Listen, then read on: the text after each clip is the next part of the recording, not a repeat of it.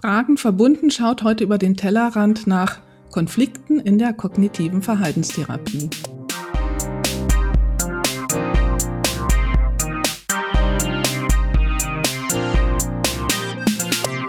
Mein heutiger Gast ist Ingo Zirks. Hallo Ingo, wie bist du heute hier?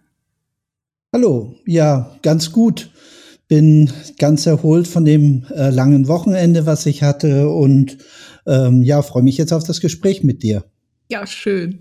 Ich freue mich, dass du dir die Zeit für das Gespräch nimmst.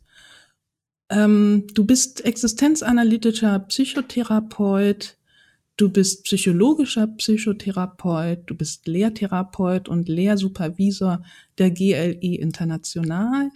Du bist Verhaltenstherapeut, Psychoonkologe, Körpertherapeut, Sexualtherapeut und auch Mitglied des Leitungsteams des Berliner Instituts der Akademie für Existenzanalyse. Und du hast eine eigene Praxis in Berlin. Also du bist breit aufgestellt und ähm, in, in deiner Arbeit werden dich die Konflikte sicherlich in allen möglichen Formen und Farben anlachen. Ähm, gibt es sowas wie Lieblingskonflikte für dich? In dem Sinne, dass du, wenn du von dem Thema dann hörst im Gespräch, dass du so innerlich so sagst, oh ja, das könnte spannend werden. Ja, vielleicht nicht so sehr ein Thema als eine bestimmte Konstellation, wenn Menschen zu mir kommen und ähm, ja eigene hohe Ansprüche an sich haben oder Ansprüche, denen sie nicht gerecht werden können und dann äh, ja ihre eigenen Grenzen merken und ja, dieses Ringen darum, da einen guten Umgang mitzufinden, das finde ich doch immer sehr äh, berührende äh, Situationen. Mhm, also wenn sie sozusagen in dem Konflikt auf sich selber auch zurückgeworfen werden. Genau, wenn es dann nicht weitergeht, wenn sie einen großen Anlauf nehmen und dann äh, irgendwie zurückbleiben hinter ihren Möglichkeiten, ähm, dann kann das doch auch sehr, sehr bitter sein, weil das ja oftmals unerwartet ist oder wenn junge Menschen, das haben oftmals auch junge Menschen, die sich noch nicht so gut im Leben auskennen, die dann eine Vision haben und dann nach vorne stürmen und dann merken, oh, die Realität sieht ganz anders aus, als ich sie mir vorgestellt habe. Und bei mein, meinem Elternhaus, äh, da war das alles viel leichter. Und jetzt, wo ich äh, alleine irgendwo in einer großen Stadt bin und äh, die Dinge mir nicht so gelingen, wie ich sie gedacht habe. Da ist schon so manches zu verarbeiten, so manche Kränkung auch und manche verarbeiten diesen Konflikt dann, dass sie zum Beispiel in eine Depression reinrutschen und dann sagen, oder es jetzt sind ja unbewusste Konflikte und dann eher in der Depression bleiben, um sich nicht wieder herauswagen zu müssen. Ah ja. Und ähm, du, du bist ja, ich habe mal gerade vorgelesen, du bist ja wirklich breit ausgebildet. Und gibt es da so, so eine Vorgehensweise? Also unterscheidest du noch zwischen den verschiedenen Schulen, wenn du ähm, an, an sowas herangehst? Oder ist es eigentlich so, dass du ähm, ja schaust, was ist jetzt gerade auch anwendbar? Oder gibt es so Lieblingsvorgehensweisen von dir in solchen Situationen? Glaube, ich mache das, was ältere Psychotherapeutinnen äh, sowieso machen. Äh, die achten erstmal ganz breit auf den ersten Eindruck, auf das, äh, wie die Person mir erscheint, was sie sagt, wie sie sich dreht, wie sie mir die Hand gibt, welchen Tonfall, wie sie den Raum einnimmt. Und das ist, glaube ich, ja von in allen Schulen gleich, das bringt die Lebenserfahrung mit sich, äh, nicht mehr so sehr an der Schule zu kleben. Aber das ist natürlich auch das, was ich in der, äh, der phänomenologischen Vorgehensweise der Existenzanalyse auch kenne und so dieses innerliche zurückgelehnt sein und dem anderen erstmal die Gelegenheit äh, zu geben, sich zu zeigen oder eben auch nicht zu zeigen. Und dann im Laufe der Zeit, dann, dann wechsle ich manchmal innerlich so die Stühle und denke so, ah, was wird jetzt der Systemiker in mir denken oder äh, der Verhaltenstherapeut, oh, der wird jetzt das machen, aber jetzt, jetzt lass noch mal Zeit, guck noch mal und dann falle ich wieder auf den Existenzanalytiker zurück. Ähm, das ist ganz unterschiedlich.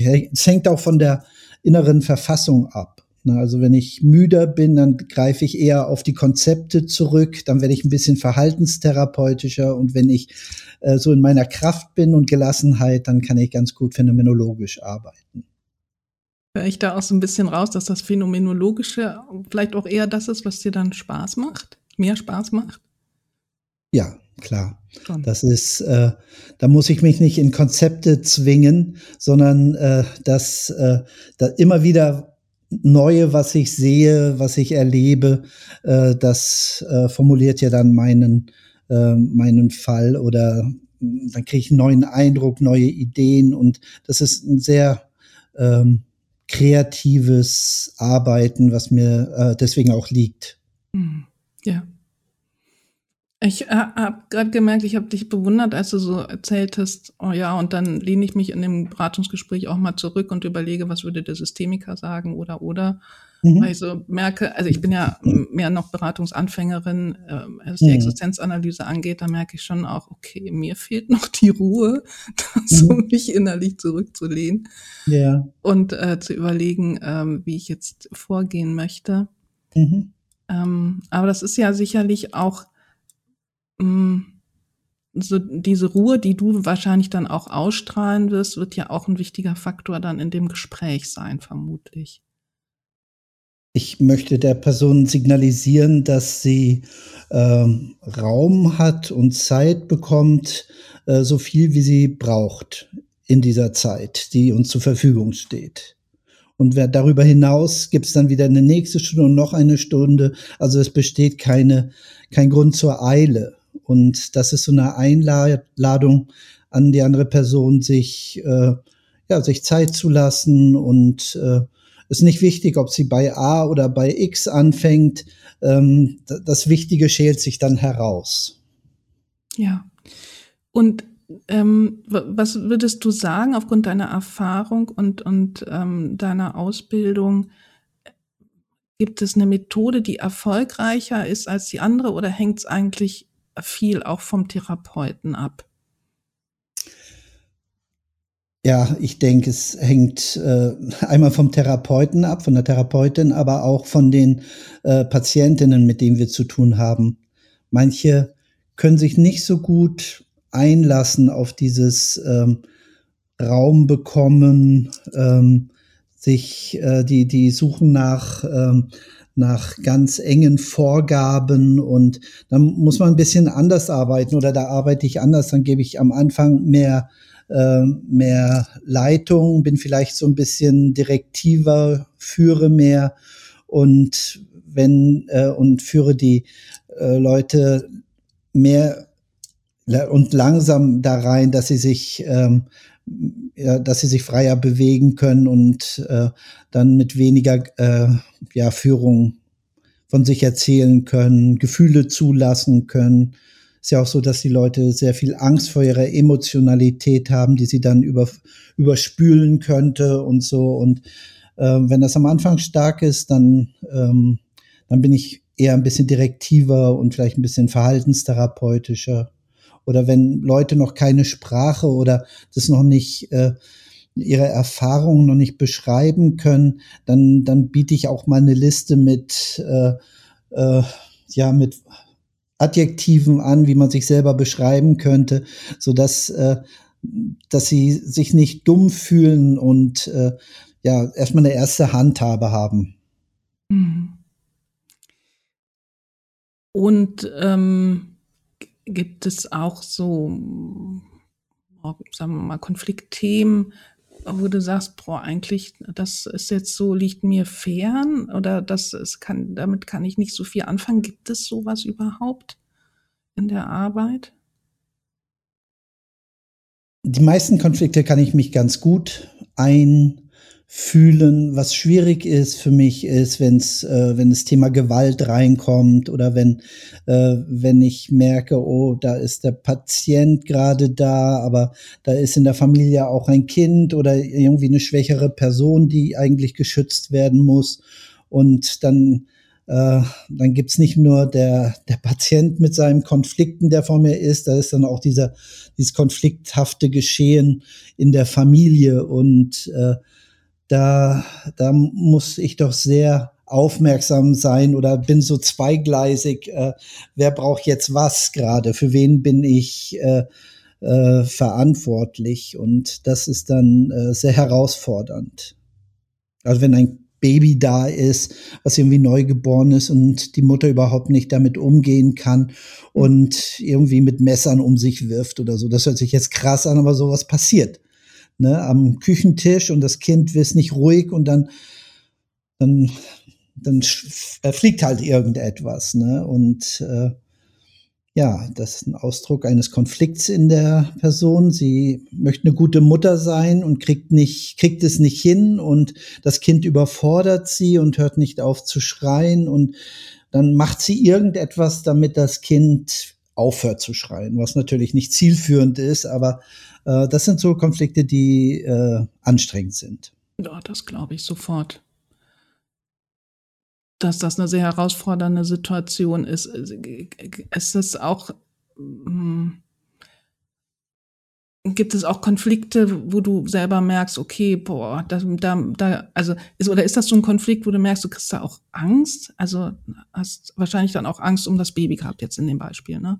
Genau, da kriege ich dann auch Angst und weiß, das kann ich nicht alleine regeln und dann versuche ich mit den Leuten, allen Beteiligten zu gucken, wie können wir da akut äh, Hilfe in das äh, in die Familie hineinbringen durch das Jugendamt oder äh, Kinderschutz oder und so weiter und so fort. Da kenne ich mhm. dann natürlich in Berlin jetzt äh, die ganzen Stellen äh, und kann da äh, Unterstützung anbieten oder auch einfordern.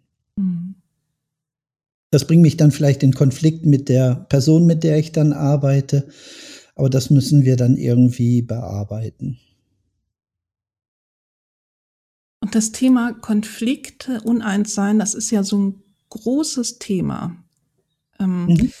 ist, ich habe auch so überlegt, ja, eigentlich ist es doch die Grundlage auch unserer Arbeit, oder? Also wenn es äh, so Konflikte nicht gäbe, innere Konflikte oder eben auch äußere Konflikte, dann bräuchte es uns wahrscheinlich gar nicht als mhm. Berater, als Therapeuten. Ja, ganz also, genau. Also ähm, Konflikte sind das Normalste der Welt. Ne? Also unsere Bedürfnisse oder unsere Wünsche konfligieren, sie laufen gegeneinander, es sind nicht beide gleichzeitig zu, äh, ähm, zu, zu erfüllen. Also ich kann nicht gleichzeitig einen Kaffee trinken und meine Zähne putzen. So irgendwie habe ich das Bedürfnis gleichzeitig und dann stehe ich manchmal da und denke so, äh, was, was jetzt als nächstes? Ne? Und da finde ich eine Lösung. Das ist jetzt ein recht einfacher Konflikt, den kriege ich jeden Morgen hin. Aber äh, es gibt natürlich mit äh, äh, innerpsychische Konflikte, ähm, die ähm, ja die Menschen zu uns in die Psychotherapie führen. Aber es gibt natürlich auch andere Konflikte, die kann man sich genauso anschauen wie Konflikte zwischen Gruppen. Jetzt ist jetzt gerade der Krieg äh, zwischen der Hamas und Israel aus, wieder neu ausgebrochen oder Konflikte zwischen Individuen, also hochstrittige Paare zum Beispiel oder Konflikte zwischen Individuen und Gruppierungen. Ähm, also das ist ein sehr, sehr großes Feld und deswegen, ich jetzt ein bisschen äh, ach, überrascht, dass ich das Thema äh, kognitive Verhaltenstherapie auf einen Existenzanalyse-Kongress bekomme. Aber dann, als ich mich eingelesen habe, dachte ich, oh, echt spannend und hat mich auch wieder so ein bisschen an die, ähm, ja, an die Theorien und die ganzen Sachen, die ich studiert habe, herangeführt. Ja, und, und ähm, in der Ausschreibung steht ja auch, ähm, die andauernde Frustration von menschlichen Grundbedürfnissen nach Grave hat einen zentralen Stellenwert bei der Entstehung und Aufrechterhaltung von psychischen Störungen. Und das ja. ist ja auch, denke ich, was Fundamentales, was auch in allen Schulen eine Rolle spielt. Genau. Ja. Also das Bedürfnis, ähm, äh, den eigenen Selbstwert äh, zu behalten und äh, respektiert zu werden, ist eines. Und ähm, wenn dann auf einer Arbeitsstelle dieses Bedürfnis äh, frustriert wird, vielleicht durch eine unsensible Kollegin, die die ganze Zeit auf einem äh, herumhackt, ähm, dann ist äh, dann so dieses Bedürfnis, ich will arbeiten, aber ich will auch nicht arbeiten, weil mir dort etwas widerfährt, was ich nicht machen möchte. Oder wie, wie, wie schaffe ich das, äh, mit diesem Konflikt umzugehen, und dann ist, wenn die Kompetenzen dann nicht bestehen, die, die Personalen, äh, dann kann ich mich nicht dagegen wehren, sondern suche vielleicht die Lösung, wie ich am Anfang schon mal gesagt habe, vielleicht in eine Depression oder dann somatisiere ich. Ne? Also ich bekomme äh, starke Rückenschmerzen und immer wenn ich an die Arbeitsstelle denke, geht's mir wirklich nicht gut. Und damit gehe ich dann zum Hausarzt und der sagt dann, ja, ja, ganz klar, also Sie haben was mit dem Rücken und ein Burnout, äh, dann müssen wir Sie mal rausnehmen. Ne? Und dann sitzt die Person zu Hause und denkt so, oh Mensch, ich muss doch arbeiten und es ist doch wichtig zu arbeiten und gleichzeitig sagt sie äh, sich, äh, aber wenn ich daran denke, dort zu arbeiten, da geht's mir auch überhaupt nicht gut. Ne? Da ist so dieses, äh, zur Selbstwerterhaltung arbeiten und zur Selbstwerterhaltung nicht arbeiten, steht dann nebeneinander. Ne? Und das ist ein ganz spannendes Thema. Und, und also mal im Vergleich, wie würde der Verhaltenstherapeut vorgehen und wie würde der Existenzanalytiker, die Existenzanalytikerin vorgehen? Was sind so Hauptunterschiede? Oh, ich weiß gar nicht, ob man das so sehr aus dem Vorgehen merkt. Ähm, was dann die Unterschiede sind. Also die, die inneren Bilder oder die Theorie dazu ist, glaube ich, äh, eine andere. Wenn ich dann die motivationalen Konflikte in einer Plananalyse mir aufzeichne, äh, wie das äh, die ver kognitiven Verhaltenstherapeuten machen würden. Ähm, und wenn ich mir innerhalb der Grundmotivationen äh, die, die Strebungen der Person angucke, ja, äh, ich möchte so sein dürfen, wie ich bin. Ne, das sind, äh, sind andere Konzepte, mit denen ich dann arbeite. Ähm, ich würde erstmal viel, äh, ja, ich würde versuchen, den, den Selbstwert der Person und die Autonomie als Existenzanalytiker äh, zu ähm, zu, zu stärken, wenn ich äh, und schauen, was äh, hat die Frau überhaupt oder hat die Person überhaupt einen Zugang dazu? Äh, weiß sie, was ich meine, wenn ich davon spreche, von, von Selbstwert? Hat sie biografisch genug ähm, Selbstwert, also genug Respekt und Achtung erfahren, so dass ich das hat aufbauen können? Ähm, ähnlich würde ich auch in der Verhaltenstherapie gucken, was sind denn die lebensgeschichtlichen Erfahrungen von der Person, was hat sie nicht entwickeln können, was hat sie nicht gelernt. Also wir gucken sehr stark über in der Verhaltenstherapie ähm, äh, über Lernerfahrungen. Was, konnte die Person aufbauen an Fähigkeiten, Fertigkeiten? Ähm, hat sie gelernt, ähm, ähm, ja, in diesem Falle für sich einzustehen.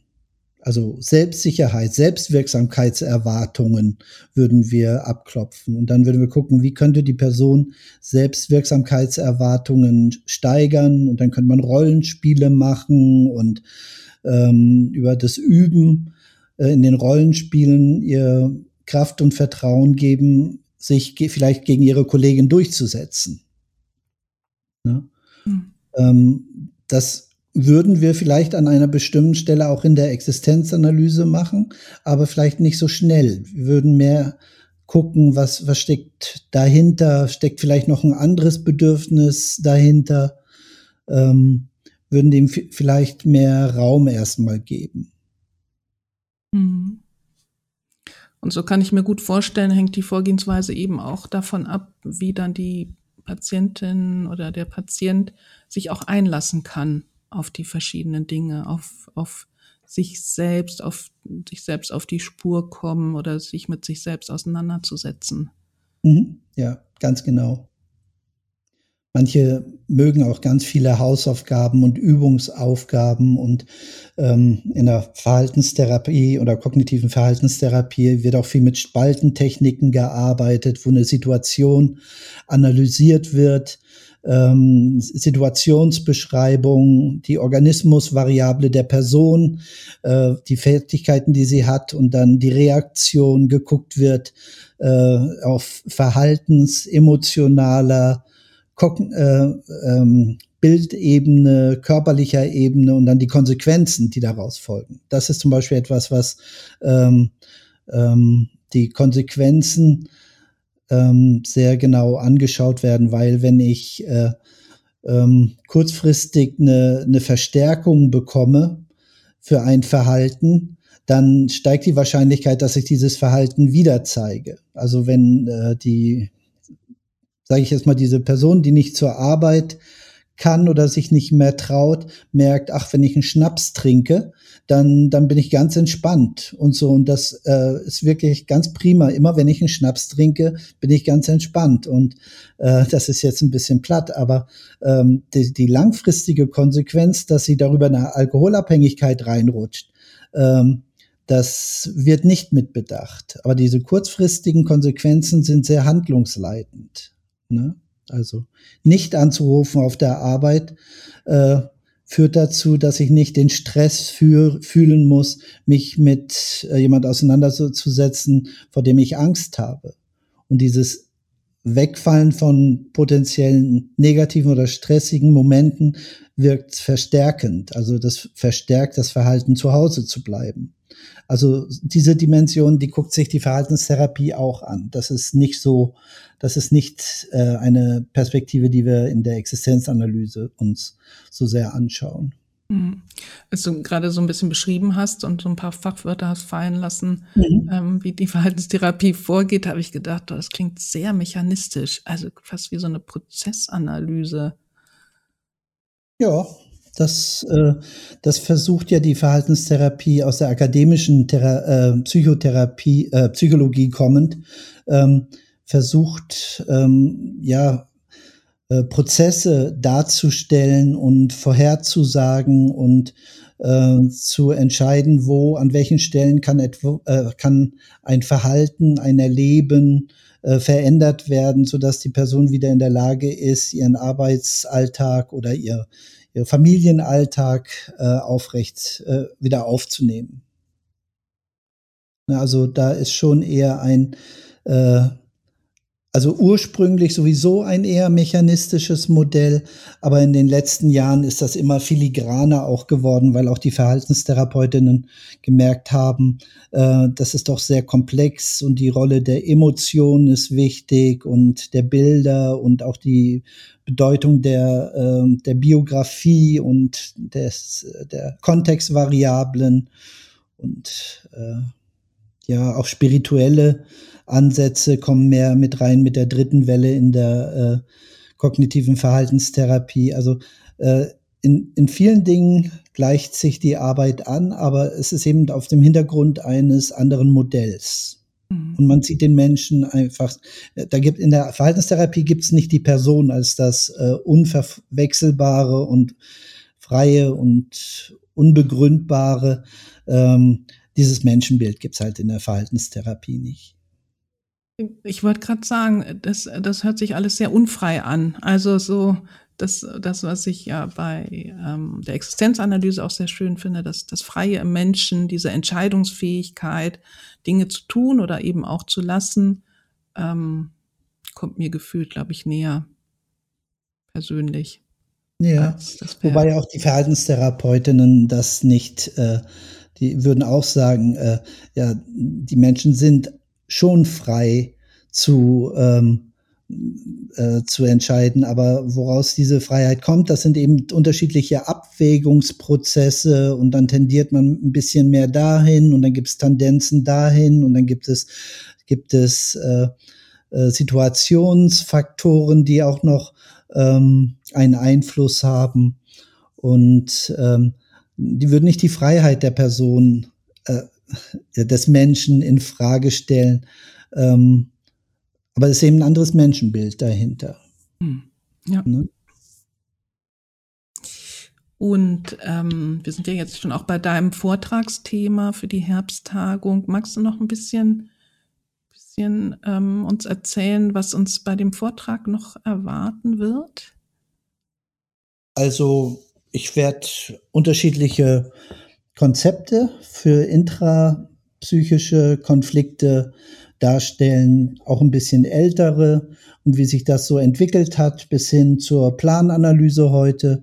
Das ist ein sehr äh, komplexes Verfahren, aber ich habe dann auch äh, Lust bekommen, so nochmal in die akademische ähm, Psychologie hineinzugucken, gucken in die Sozialpsychologie. Da geht es ja darum, ähm, zu schauen, wie kommen, kommt es zu Konflikten zwischen Gruppen. Mhm. Ne, schon, schon nach dem Zweiten Weltkrieg war natürlich so diese Frage, wie, wie kommt es eigentlich zu verfeindeten Gruppen und ähm, was, was geht in den Menschen vor, was für Bewertungsprozesse äh, gibt es da. Ähm, da gibt's einige äh, spannende Sachen, einige spannende Experimente, sehr kreative Experimente, die ich ähm, ja vorstellen möchte. Ja, äh, klingt sehr spannend und ist, wie du auch schon sagtest, hochaktuell, das Thema Konflikte zwischen Gruppen. Ja, ja ganz bestimmt. Ja. Und da sind wieder auch bestimmte Merkmale wie Situations, äh, ähm, Situationsfaktoren. Ähm, da muss gar nicht so viel innerpsychisch, intrapsychisch passieren, äh, sondern einfach der, der Faktor, da ist eine Gruppe und hier ist eine Gruppe wir werden völlig äh, zufällig zugeordnet. Und je länger wir in den Gruppen sind, werden wir die Gruppen, andere Gruppe als andere, nicht zu uns gehörig äh, äh, attribuieren. Und damit fängt dann an, äh, dass die Leute äh, gegeneinander anfangen zu, äh, zu agieren, Wettstreit einzuführen und so weiter und so fort. Und ähm, dann braucht es ein Problem höherer Ordnung, die beide Gruppen betreffen, um sie wieder zusammenzuführen. Mm, okay. Ja. Mhm. Verstehe. Ja, das sind so, so Sachen, die ich so ein bisschen nachgehen werde. Und vielleicht finde ich auch ein paar ganz gute äh, aktuelle Beispiele dafür. Ich finde es ein spannendes Thema, wie gesagt, auch ein sehr aktuelles Thema. Und ähm, ich freue mich, dass du ein bisschen über, erzählt hast von, von, ähm, von deinem Vortragsthema. Und ähm, ich konnte ein bisschen was äh, äh, ähm, erfahren zur Verhaltenstherapie und ähm, bedanke mich bei dir für das sehr schöne, sehr angenehme Gespräch, Ingo. Ja, vielen Dank dir auch und ähm, möchte jetzt am Ende noch auf unsere Herbsttagung Uneins-Sein aufmerksam machen. Sie findet am 18. November in Hannover mit interessanten ReferentInnen wie zum Beispiel Ingo Zirks statt.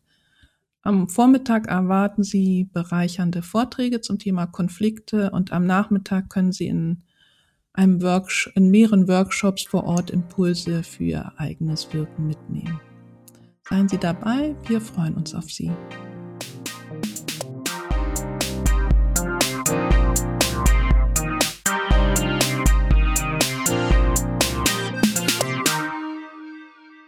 Fragen verbunden ist ein Podcast der Gesellschaft für Logotherapie und Existenzanalyse Deutschland. Moderation Claudia Kadier, Produktion Nikolai Nivera. Wir freuen uns über Fragen, Anregungen und Kritik. Weitere Infos unter gle-d.de